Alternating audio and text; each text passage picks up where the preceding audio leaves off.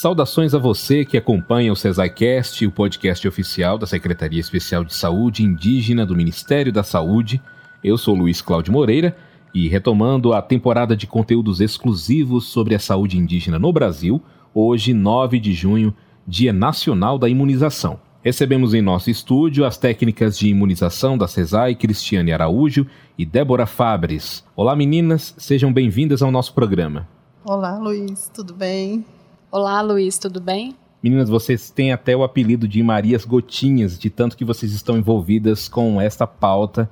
E hoje, sendo o Dia Nacional de Imunização, a gente tem um papo muito interessante aqui para a gente colocar para os nossos ouvintes e para todos que acompanham a saúde indígena aqui no CesaiCast. Começando, eh, eu queria perguntar para a Débora Débora, você acredita que há uma diferença entre a vacinação da população não indígena e a vacinação da população indígena? Quais seriam? A gente pode elencar? Bom, Luiz, podemos elencar sim. A vacinação da população indígena, ela tem toda uma característica logística, é, de transporte. Então, é uma vacinação é, mais complexa, que demanda um maior planejamento das equipes para a entrada da vacina em área, tá? Então, é, são territórios que têm, às vezes, uma distância muito longa para percorrer, às vezes 8 horas a 9 horas de transporte de barco. E às vezes o rio não está da forma mais adequada para esse transporte, a equipe tem que se deslocar, descer e entrar dentro do rio, carregar o barco com os imunobiológicos né, nas caixas térmicas, às vezes embaixo de sol, de chuva. E a gente utiliza os mecanismos também para proteger o nosso imune biológico, através de mantas térmicas, protegendo do sol e sempre atentos à temperatura adequada do nosso imuno para assim transportar e oferecer uma vacina de forma adequada para a nossa população indígena. Cris, esse ano, né, não só esse ano, mas durante os últimos meses, anos da pandemia, a gente tornou o tema né, muito comum vacinação, não só dentro da saúde indígena, mas dentro dos debates, dos principais debates do Brasil afora. E aí parece que a vacina ela tomou aí um campo, já era importante, mas parece que ela subiu um degrau aí de importância, né? E a gente só ficou naquela vacina contra a Covid, vacina contra a Covid, mas existe um calendário nacional pelo menos para a população não indígena. Em relação aos indígenas, também é, eles são vacinados, porque a gente imagina um indígena que está ali na floresta amazônica exposto a certos tipos de doenças, até mesmo infecções ou qualquer tipo de doença. Como é que ele pode ser imunizado? A Débora acabou de falar aqui sobre desafios, mas não só em relação à Covid. Existe um calendário também de vacinação? Sim, Luiz. A Débora colocou, foi muito importante, as nossas dificuldades. Mesmo com todas essas dificuldades, a saúde indígena, assim como a população em geral, a gente oferta todos os imunobiológicos, ou seja, as vacinas que compõem o calendário nacional de vacinação, são mais de 20 vacinas disponíveis para toda a população, assim como para a nossa população indígena também, que previne mais de 20 tipos de doenças diferentes. Então, a nossa cobertura vacinal em relação à nossa população é muito boa. A gente oferta todos os imunos biológicos durante todo o ano, não somente é, em datas específicas, mas durante todo o ano, nós ofertamos todas essas vacinas para toda a nossa população nos 34 distritos sanitários especiais indígenas. E isso inclui aqueles que estão dentro ali da Amazônia Legal, como a gente tem chamado ultimamente, né? Sim, né? A, a CESAI, que é a Secretaria Especial de Saúde Indígena, ela atende a população do subsistema, que é uma população que nós chamamos que vive em terras indígenas, que são nossa população aldeada. Toda essa população, sim, ela é assistida, inclusive indígenas de recente contato, e nós protegemos os nossos indígenas que vivem isolados também. Todo o território em volta desses indígenas também é protegido para que nós possamos assim também estar protegendo essa população. E como é que é que vocês fazem essa, vamos dizer assim, essa triagem? Porque talvez o ouvinte possa se surpreender mais temos indígenas em todas as partes do país, né? Todas as regiões do país Sim. têm indígenas, né?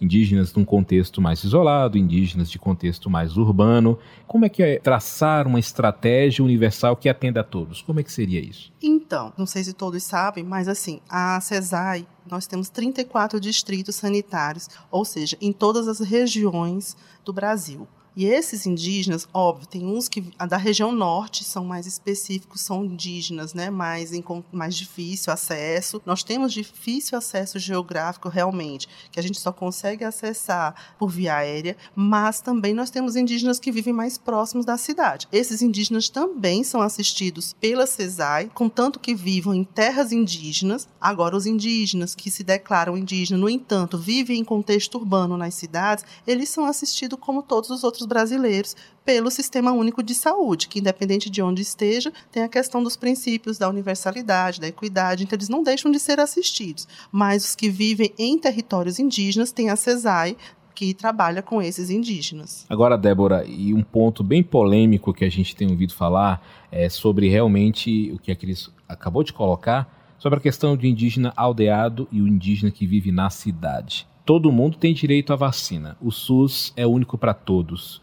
Por que, que a CESAI atende mais o indígena que está na aldeia do que o indígena que vive na cidade? Então, a CESAI, é, como a Cris colocou, ela é responsável pelo atendimento dos indígenas em terras aldeadas. Quando começou a pandemia, ressalva a DPF 709, nós estamos atendendo também alguns indígenas que não são de terras aldeadas devido à DPF 709 mas todos os indígenas brasileiros e nós atendemos até os indígenas estrangeiros que são né, de regiões de fronteiras que vêm até o nosso país também são atendidos, eles não deixarão de ser atendidos por essa forma. Pode citar um caso aqui só para a gente ilustrar? Por exemplo, na cidade de Tabatinga, né? Que é uma cidade tríplice fronteira que a gente fala, Colômbia, Brasil. No Amazonas, e, né? E isso no Amazonas. Então, esses indígenas também quando são encaminhados para as nossas aldeias, quando chegam até nossas aldeias e por lá ficam em algum determinado tempo, eles também são atendidos não somente com os imunobiológicos, com as vacinas, eles são atendidos de toda uma, uma atenção primária, né? Se é necessário um atendimento médico, odontológico, eles também são assistidos. E os indígenas que residem em municípios, eles são atendidos pelo município. Assim, o SUS ele atende o município, atende estados e atende os indígenas também da Secretaria Especial de Saúde Indígena. Então, a, a vacina, seja ela para a Covid ou as outras do calendário nacional, acaba sendo uma estratégia de prevenção. Sim. A, a vacina é uma das ações prioritárias da atenção primária que é a forma a qual nós atendemos. A vacina, além de ser uma das nossas principais ações, todos os nossos indígenas recebem a vacina, campanhas. Agora, por exemplo, nós estamos tendo a campanha da influenza, campanha de segmento do sarampo, que inclusive foi prorrogada até o dia 24 de junho, e nós temos o mês de vacinação dos povos indígenas, Operação Gota. Então, nós temos inúmeras ações durante todo o ano para estar ofertando a vacinação. E junto com cada ação de vacinação, também temos as ações da atenção primária, que são todas essas ações que fazem a atenção primária, que é de prevenção, de promoção, de educação. Então, nós estamos, sim, bem atuantes em todo o nosso território indígena.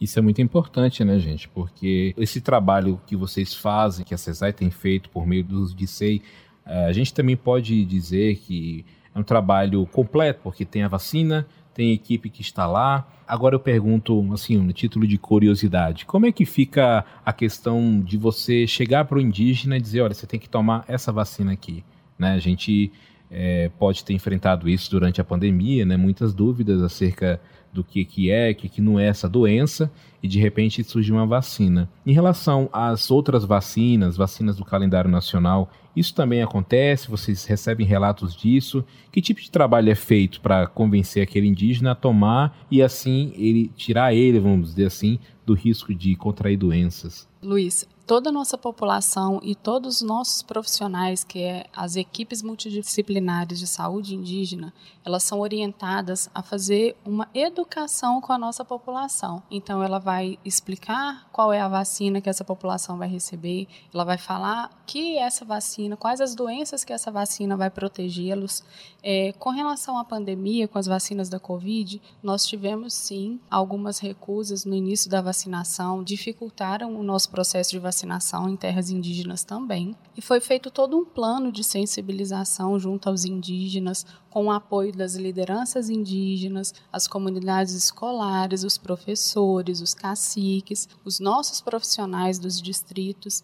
Então, eles adentravam as aldeias, explicavam aos indígenas qual era o benefício das vacinas, falavam a forma correta, o que, que elas iam proteger, conversávamos também sobre as fake news espalhadas. Então, isso foi fazendo com que a comunidade ganhasse mais confiança na nossa equipe de profissionais, assim como na qualidade da vacina oferecida pelo Ministério da Saúde, pelo governo federal. Isso foi fazendo com que os indígenas aceitassem a vacinação e viram que, de fato, a vacinação era um modo de prevenção da doença. Tanto é que o nosso índice de mortalidade foi muito baixo, graças a Deus.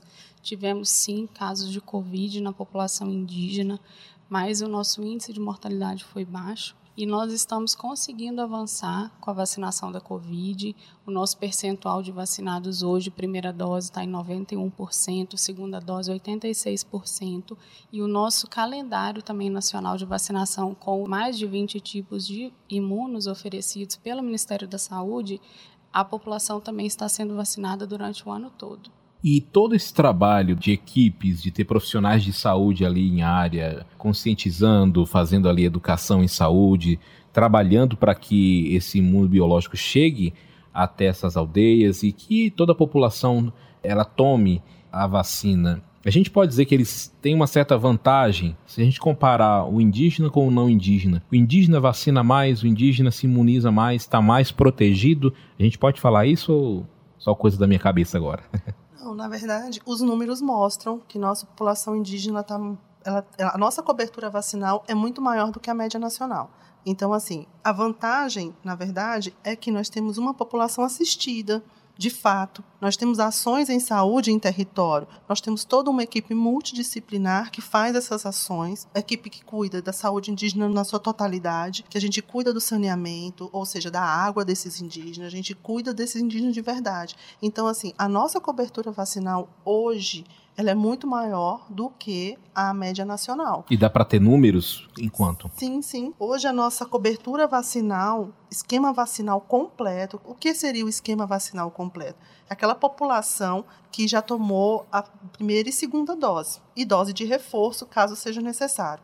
Então, assim, a nossa população hoje, que é mais de 600 mil indígenas, nós já estamos com 85,7% de vacinados em 2021.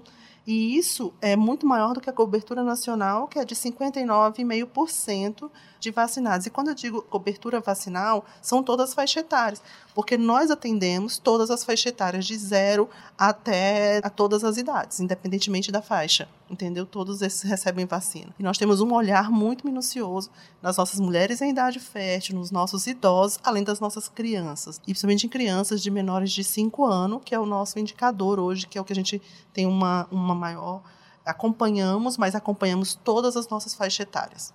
E Débora, a gente pode falar também sobre a questão de vacinas que dão reações. Não sei se eu tô com meu cartão em dia, tem que depois verificar, né? Não sou um exemplo aqui para quem estiver ouvindo, mas eu já tomei vacinas, vacinas do calendário normal, e eu fiquei com, com reação né, em algumas. Né? Deu um pouco de febre, braço dolorido, essas coisas. Quando o indígena ele toma vacina, e se ele tiver reação, como é que faz? Quando o indígena toma vacina e tem alguma reação, isso não é uma particularidade só do indígena, tá? Qualquer pessoa na rede nacional não indígena pode apresentar uma reação pós-vacinação, tá bem? Eles são atendidos conforme a nossa sociedade ao todo. Eles se direcionam até a nossa equipe multidisciplinar de saúde indígena, vai na unidade básica, né? Nós temos unidades básicas de saúde dentro dos territórios indígenas, então eles têm acesso a medicações, ao tratamento que ali se pede. Se é uma febre, ele vai ter um antitérmico, se ele está com uma dor, ele vai ter o medicamento necessário para que ele fique no conforto melhor dessa reação. O importante é a gente sempre frisar: não deixamos de vacinar por conta de ter uma possível reação pós-vacina. Isso pode ou não pode acontecer. O importante é vacinar. Muito bem. E em relação à campanha, é diferente? Como é que vocês fazem a campanha de vacinação para os indígenas? Não, não é diferente a campanha. A campanha ela acontece igual acontece em toda a rede nacional da mesma forma que ela acontece todo no território nacional. A nossa campanha, por exemplo, nós estamos agora em plena campanha de vacinação contra a influenza, contra a campanha de segmento para o sarampo e dando continuidade à campanha contra a Covid. Isso acontece normalmente. Nós temos os planejamentos de todas as equipes, de todos os distritos sanitários, para entrada em área com esses imunobiológicos. E o tempo que ocorrido dessas campanhas acontece igual acontece na zona urbana, por exemplo, no, em todo o Brasil. Então, a gente agora, por exemplo, tivemos a prorrogação da campanha de influenza e de sarampo, que vai até o dia 24 agora de junho, e estamos também dando seguimento à campanha contra a, a Covid, que agora, por exemplo, aumentou as faixas etárias para reforço, acima de 12 anos, de 50, 60, 80 anos. Então, assim, nossa população continua sendo vacinada e a gente continua fazendo ações para vacinação. Muito bem. E em relação também, eh, Débora, sobre as populações que vivem em áreas isoladas, como é que é? Como é que vocês fazem? Tem uma campanha diferenciada? Porque eu imagino que não deve ser fácil chegar lá, né? Você já abriu aqui o podcast falando das dificuldades que os profissionais têm. É nesse momento que eles vão lá e levam, tem todo esse trabalho. Como é que é feita a campanha, na verdade? Isso. Com a população é, de recente contato e os isolados, conforme falamos no início né, do podcast, os de recente contatos é feito todo um planejamento. As equipes elas fazem uma quarentena para entrar em área, tem todo um planejamento a mais também para proteger essa população de recente contato. Eles recebem todas as vacinas do calendário nacional de vacinação, assim como as vacinas contra a Covid-19. É uma equipe específica para atender a, os indígenas dessas áreas aos indígenas isolados, que são aqueles indígenas que a nossa equipe, que a população em geral não tem acesso à aldeia deles, nós fazemos uma barreira que a gente chama. Então, aqueles polos, aquelas aldeias que rodeiam os indígenas isolados, nós fazemos um bloqueio vacinal dessa população. Então, a gente faz um reforço de vacinação desses indígenas que rodeiam os isolados para permitir que aquele vírus, que aquela doença não chegue aos indígenas isolados, que é uma população mais frágil, é uma população que não tem contato com as pessoas, então a gente faz um bloqueio para que não chegue a essa população. Ótimo, então. Agora vamos falar de MVPI, porque a Cris falou para mim que agora há pouco que existe vacinação o ano todo, tem vacinação o ano todo, mas o MVPI que é a sigla é o mês de vacinação dos povos indígenas. Por que mês se tem um ano todo? Então, é um mês para intensificação de ações de vacinação. É porque assim, nós trabalhamos com indicadores. Dentre esses indicadores, nós temos a periodicidade, a homogeneidade. Então, assim, nós temos que ter uma frequência de entrada em área para estar tá protegendo esses indígenas. Então, nós temos alguns critérios para participar do MVPI. Nós escolhemos aqueles territórios que receberam menos visitas durante o ano, menos de quatro entradas ao ano. Então, esse é um dos critérios. Então, a gente prioriza esses locais para estar tá entrando nessas áreas para intensificar as ações de vacinação nesse período. Na verdade, mês de vacinação dos povos indígenas, ele está dentro da Semana de Vacinação das Américas,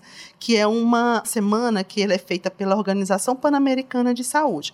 Então, como nós aqui não trabalhamos uma única semana, a gente intensifica as ações durante todo um mês para estar tá levando essas vacinas para toda essa população que receberam menos entradas nessas áreas durante esse ano. Então, a gente prioriza essas áreas para fazer mais vacinação, intensificar as ações. Então, ninguém fica para trás. Ninguém fica para trás. Muito bem. Você quer complementar, Débora?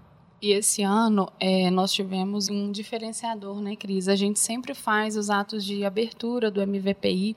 É um mês de vacinação muito esperado, tanto pela população indígena quanto pelos profissionais da CESAI. E esse mês a gente teve o ato de encerramento, que foi um sucesso. A nossa vacinação ela está alcançando índices muito bons. É, uma vez que a nossa vacinação ela é realizada extramuro, o que é uma vacinação extramuro? Quando o profissional ele vai até o indígena realizar a vacinação. Então, não existe fronteira para vacinar esse indígena. Aonde ele estiver, ele é vacinado. E com o mês de vacinação, ocorre essa intensificação e nós chegamos a todos os indígenas. Esse ano nós fizemos o encerramento dia 17 de maio no Distrito Sanitário Especial Indígena do Mato Grosso do Sul, na aldeia Teicoê, no polo base de Carapó, e nós fomos muito bem recepcionados. A população aderiu é, à campanha do mês de vacinação e todos foram vacinados, imunizados. E esse é o intuito do MVPI. É uma ação que ocorre há 16 anos aqui na CESAI e ela é muito esperada por todos os profissionais, uma vez que a gente tem um alto índice de vacinação nesse mês de vacinação. Já que a gente está falando tanto assim de profissionais na ponta fazendo esse trabalho, vamos ouvir aqui o depoimento da ponto focal de imunização do DICEI Alto Rio Purus, Cleide Versosa, e depois da ponto focal de imunização do DICEI Alto Rio Negro, a Kelly Andresa. Boa tarde, eu sou a enfermeira Cleide Versosa, ponto focal em imunização no DC Alto Rio Purus e vou estar tá falando um pouquinho para vocês como é a nossa realidade aqui no DC Alto Rio Purus. Atualmente, a nossa população é de 12.597 indígenas. Todos esses 12 mil indígenas têm acesso a atendimento de saúde, inclusive imunização, que é uma prioridade para a gente no DICEI. Sabemos que o nosso esquema vacinal, que entra como meta, são os menores de 5 anos, porém, nós realizamos busca ativa em toda a nossa população, principalmente nos nossos idosos e gestantes. Estamos trabalhando de forma ininterrupta. As nossas equipes estão em área mensalmente, realizando todas as campanhas. Nós estamos hoje trabalhando com a campanha contra a Covid, campanha contra a influenza e campanha contra o sarampo. E ainda temos também todas as vacinas de rotina. Hoje, o nosso DICEI, nós conseguimos alcançar a meta de 64% em esquema vacinal completo em crianças. Conseguimos alcançar de esquema completo com a vacina da Covid, 88%. Então, é um indicador, de certa forma, é um indicador bom, considerando todas as dificuldades. Trabalhamos também o MVPI, que é o mês de vacinação dos povos indígenas, onde no MVPI a nossa POP a vacinar 9.996 indígenas e quase toda essa população foi contemplada considerando que alguns indígenas né, não se encontravam nas suas residências, nas suas localidades. Temos também a Operação Gota, tá? que é a Operação Gota, a nossa população a vacinar é 1.300 pessoas. O que, que é? Como que a gente faz a Operação Gota? O que é a Operação Gota em si? Para a gente, hoje, a Operação Gota é fundamental, porque nós temos áreas de difícil acesso. A partir de julho, nós iniciamos, aqui para o Estado, iniciamos o verão amazônico, e nós temos áreas que ficam de difícil acesso. Inclusive, se não for de helicóptero, a gente não consegue chegar em certas comunidades indígenas. E a gente realiza a Operação Gota, vamos lá, vacinamos essa população, inclusive, dependendo da quantidade de tempo que aquela comunidade esteja sem atendimento, a gente organiza para levar toda uma equipe médica. Né? A gente leva médico, a gente leva enfermeira, a gente leva dentista, então vai a equipe multidisciplinar completa. As nossas dificuldades, o que é que nós temos encontrado hoje como dificuldade? Além da nossa logística, hoje nós estamos com um problema de migração de indígenas. Nós temos indígenas que estão migrando, por exemplo, exemplo, de um município para outro, ou a nossa peculiaridade aqui do nosso estado, do Acre. Os nossos indígenas, a gente tem Peru, temos Bolívia e os nossos indígenas eles migram para esses países. Então a gente não tem acesso a esses indígenas. E isso, querendo ou não, dificulta muito o nosso trabalho. Mas no mais, a gente vem tentando realizar nossas ações, a gente vem acompanhando de perto, a gente tem apoio das nossas referências técnicas, que eu acredito que hoje isso é fundamental e primordial para que o trabalho venha acontecer e que aconteça um trabalho de qualidade, tá? Então assim, é, era isso que eu queria passar para vocês e obrigada. No Distrito Sanitário Especial Indígena Alto Rio Negro, existem suas particularidades para se fazer saúde. Neste contexto, na imunização não seria diferente. Houve todo um planejamento logístico para a realização da Operação Gota, realizada no período de 10 de abril a 5 de maio em áreas de difícil acesso e em áreas com baixa cobertura vacinal foi necessária a atuação de 15 profissionais que iniciavam as atividades às 4 da manhã para se chegar no local das ações com as vacinas em sua temperatura correta e ideal.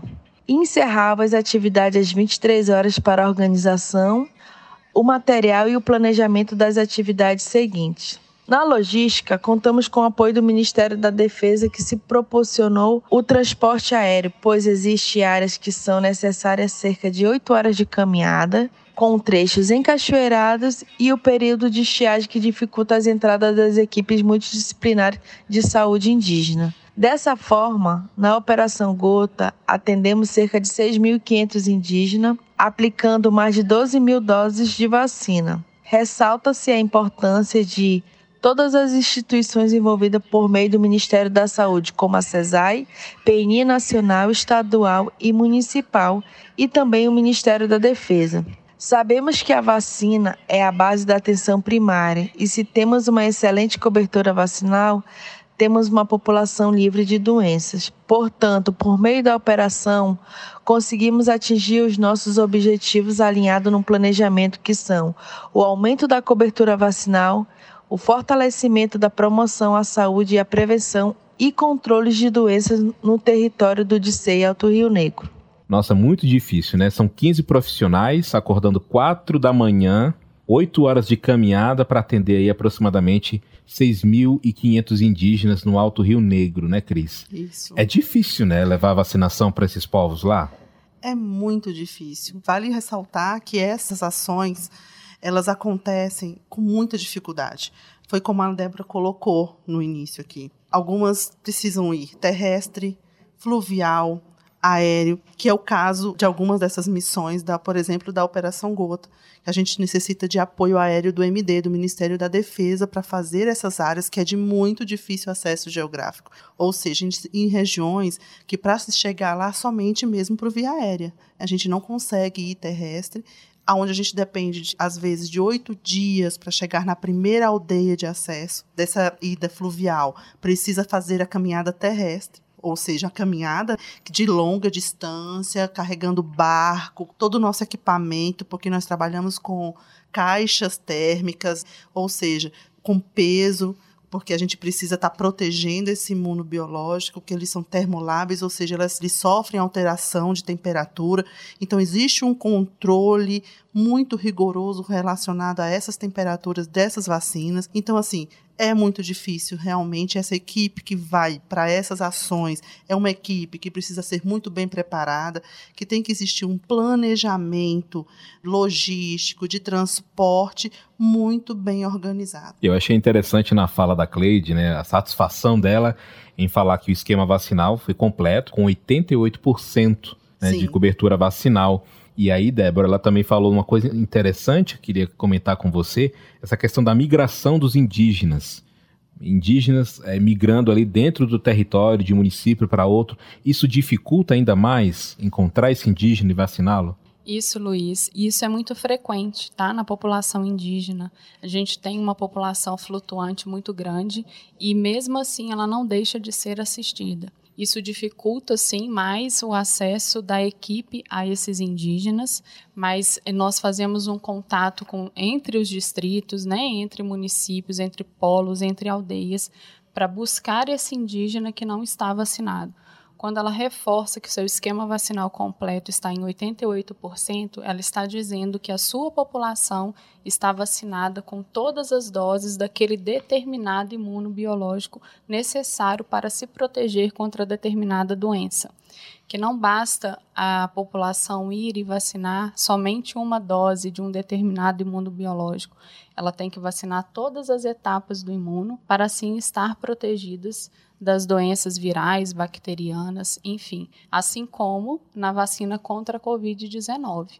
O indígena ele tem que vacinar a primeira dose, segunda dose e as doses de reforço, seja ela dose 1 de reforço ou dose 2 de reforço. Hoje, conforme já dito anteriormente pela Cristiane, nós já estamos na quarta dose de reforço para a nossa população acima de 50 anos, assim como os trabalhadores de saúde também estão recebendo essa segunda dose de reforço, e a nossa população de adolescentes de 12 a 17 anos iniciaram também o esquema de reforço, e é necessário que todos sejam vacinados. Gente, o papo está muito bom, mas a gente chegou ao final. Eu queria deixar esse espaço agora para vocês fazerem alguma consideração em relação ao tema, que é muito bom. Estamos com bons números. Acho que é motivo, inclusive, de comemoração. Cris, começando com você, por favor. Nós gostaríamos de aproveitar essa oportunidade, falar um pouquinho da importância dessa vacinação. A importância de que toda a nossa população indígena procure a vacinar, aceitar a vacinação, que o intuito dessa vacina é proteger, fazer a proteção tanto do indivíduo quanto do coletivo, né? levando sempre em consideração as etnias, as nossas diferenças culturais, para que a gente entenda que cada população realmente recebe de forma diferente essas vacinas, mas lembrando que a gente precisa vacinar para estarmos nos protegendo. E o Dia Nacional da Imunização faz uma importante reflexão sobre isso, nos faz lembrar que a importância de prevenir de se cuidar da saúde e não deixar que as atitudes negativas não nos deixem nos vacinar, nos proteger contra todas essas doenças que estão aí na nossa comunidade. Débora? E para complementar, não é, Cristiane? No Dia Nacional da Imunização, nós temos também como objetivo chamar a atenção para, novamente, a importância dessa vacina, tanto para o indivíduo, quanto para a proteção da saúde coletiva. A vacinação em dia, mesmo na fase adulta, é um dos melhores métodos para evitar as doenças e infecções. E para finalizar, a gente não pode deixar de enfatizar e agradecer a nossa equipe que está lá na ponta, nossa equipe de profissionais, de técnicos de enfermagem e enfermeiros, nossos pontos focais de imunização dos 34 distritos e agradecer toda essa entrega, esse compromisso, esse desafio diário que é a vacinação da população indígena. Muito obrigada, Luiz. Este episódio chegou ao fim com a apresentação de Luiz Cláudio Moreira e trabalhos técnicos de JJ Lima. Fique ligado em tudo o que acontece na saúde indígena. Adicione o CesaiCast à sua lista de favoritos ou assine o nosso canal. Outras informações você encontra no site da CESAI, saudeindígena.saude.gov.br ou em nosso Instagram, cesai.ms. Esta é uma produção do Núcleo de Comunicação da Secretaria Especial de Saúde Indígena do Ministério da Saúde. Oh, oh,